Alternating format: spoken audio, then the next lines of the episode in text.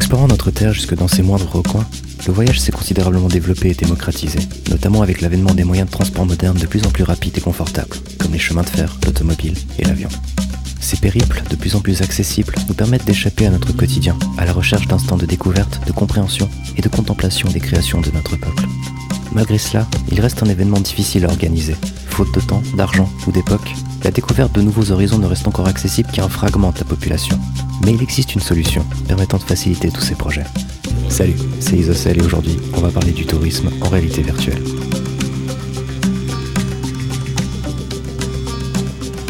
Vendus aux consommateurs comme une console de jeu, nos casques sont en réalité bien plus versatiles qu'on ne le pense.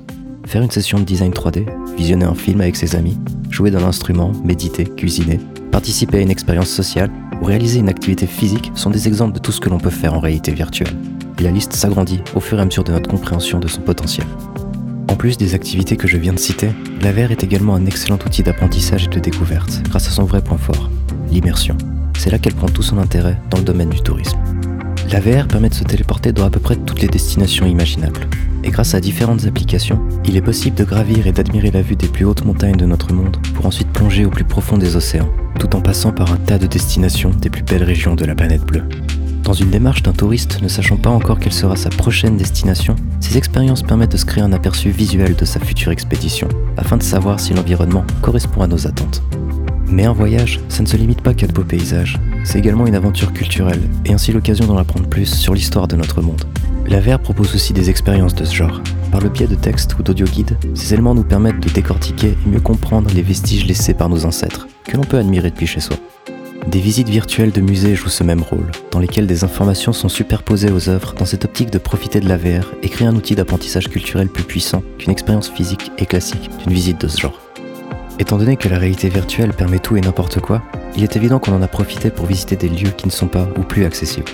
Faute de moyens, de temps ou d'époque, on peut désormais enfiler son casque pour devenir un astronaute dans la station ISS, remonter dans le temps et explorer des tombes de l'Antiquité, visiter des grottes inaccessibles au public, croiser des dinosaures ou se retrouver de l'autre côté de la Terre, en un instant. À écouter ces dernières lignes, on peut en déduire que la VR ne propose que du positif dans ce domaine.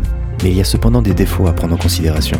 Outre le fait qu'il faut bien évidemment posséder un casque pour accéder à tout ce contenu, savoir où chercher est une nécessité pour profiter pleinement de toutes ces applications. Comme dit précédemment, la est vendue comme un outil de divertissement, et ce contenu n'est ainsi pas autant mis en avant que les jeux vidéo. J'ai donc créé cette vidéo pour t'aider dans tes recherches, en espérant que tu y trouves le contenu souhaité. Voyons désormais les différents formats d'applications touristiques et comment y accéder. Le premier, sans doute le plus riche et accessible, est l'application. Accessible dans nos stores préférés comme Steam ou le MetaQuest Store, je les définis comme des logiciels de découverte et de culture, proposant des interactions à la manière d'un serious game. Ils sont souvent disponibles gratuitement, et je trouve que leur niveau de qualité globale est plutôt bon. Certains proposent uniquement de se déplacer comme bon nous semble pour contempler leur contenu, mais d'autres offrent un tas d'outils d'interaction pour profiter pleinement du potentiel de la VR, tout en créant une application des plus ludiques, se trouvant à la frontière du jeu vidéo. Comme recommandation évidente, je citerai Google Earth VR, qui nous propose d'arpenter le monde avec la perspective de la réalité virtuelle. En nous plongeant tout d'abord dans un tutoriel nous permettant de contempler les plus beaux sites de notre civilisation, il nous laisse ensuite explorer à notre guise, en Street View ou par une caméra aérienne, nos lieux favoris qui sont rendus en 3D grâce aux informations de Google Maps. Certains bâtiments ont également été remplacés par des modèles plus poussés afin d'obtenir un meilleur relief en vue aérienne. Je pense qu'il s'agit de la meilleure application pour anticiper un voyage et voir à quoi va ressembler notre destination. Dans un genre plus culturel, je ne peux passer à côté de Mona Lisa Beyond the Glass, qui propose une nouvelle approche d'analyse et de découverte de la Joconde de Da Vinci.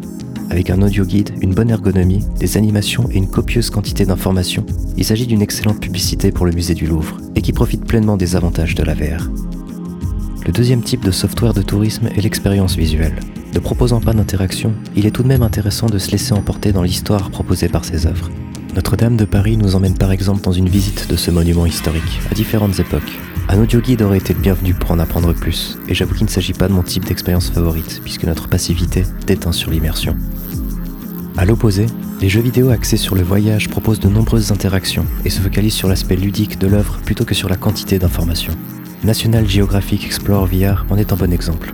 Celui-ci nous invite à une session de kayak en Antarctique, suivie d'une séquence de grimpe et d'une traversée d'une tempête sur la banquise, le tout en incarnant un reporter devant prendre des photos pour notre client. Totalement immergé, on se prend rapidement au jeu, en oubliant presque que l'on est chez soi. La deuxième partie du titre nous transporte au Machu Picchu, un peu moins prenante par sa focalisation sur la prise de photos et l'explication des origines de la citadelle. Les deux séquences restent de bonne qualité, avec une durée de vie qui a surpassé mes attentes. Malheureusement, les autres titres du genre sont en général en deçà de ce que l'on attend d'un jeu vidéo, avec un gameplay maladroit et un manque d'ambition. La dernière catégorie est le format de vidéo à 360 degrés.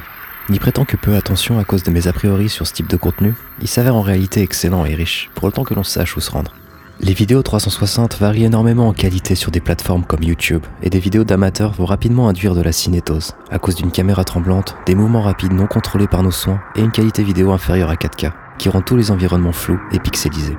Cependant, en se rendant sur des chaînes plus spécialisées comme AirPano ou National Geographic, on constate que l'expérience est bien plus plaisante, avec une image nette, des plans en drone très stables, ainsi que des explications sur le contenu visionné. C'est pour moi un autre bon format de découverte dans lequel on peut passer des centaines d'heures à s'instruire et contempler les plus beaux sites de notre Terre.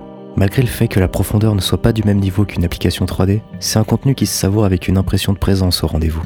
Pour en profiter facilement, je conseille d'utiliser l'application YouTube VR, qui filtrera le contenu de la plateforme pour toi et lancera n'importe quelle vidéo dans le format adapté. De par leur faible notoriété et en faisant le tour de tous ces formats, on se rend compte qu'il existe bien plus de contenu à savourer en VR que ce que l'on peut imaginer.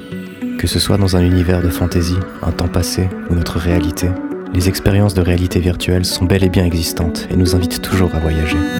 L'immersion a toujours été le point fort de la VR, et c'est dans ce type de contenu qu'elle excelle et fait le plus de sens. Se cultiver ou découvrir notre réalité paraît bien moins alléchant qu'un Half-Life Alix, mais c'est une facette du média qui mérite d'être mise en avant, car elle apporte quelque chose de tout aussi intéressant que ce dernier.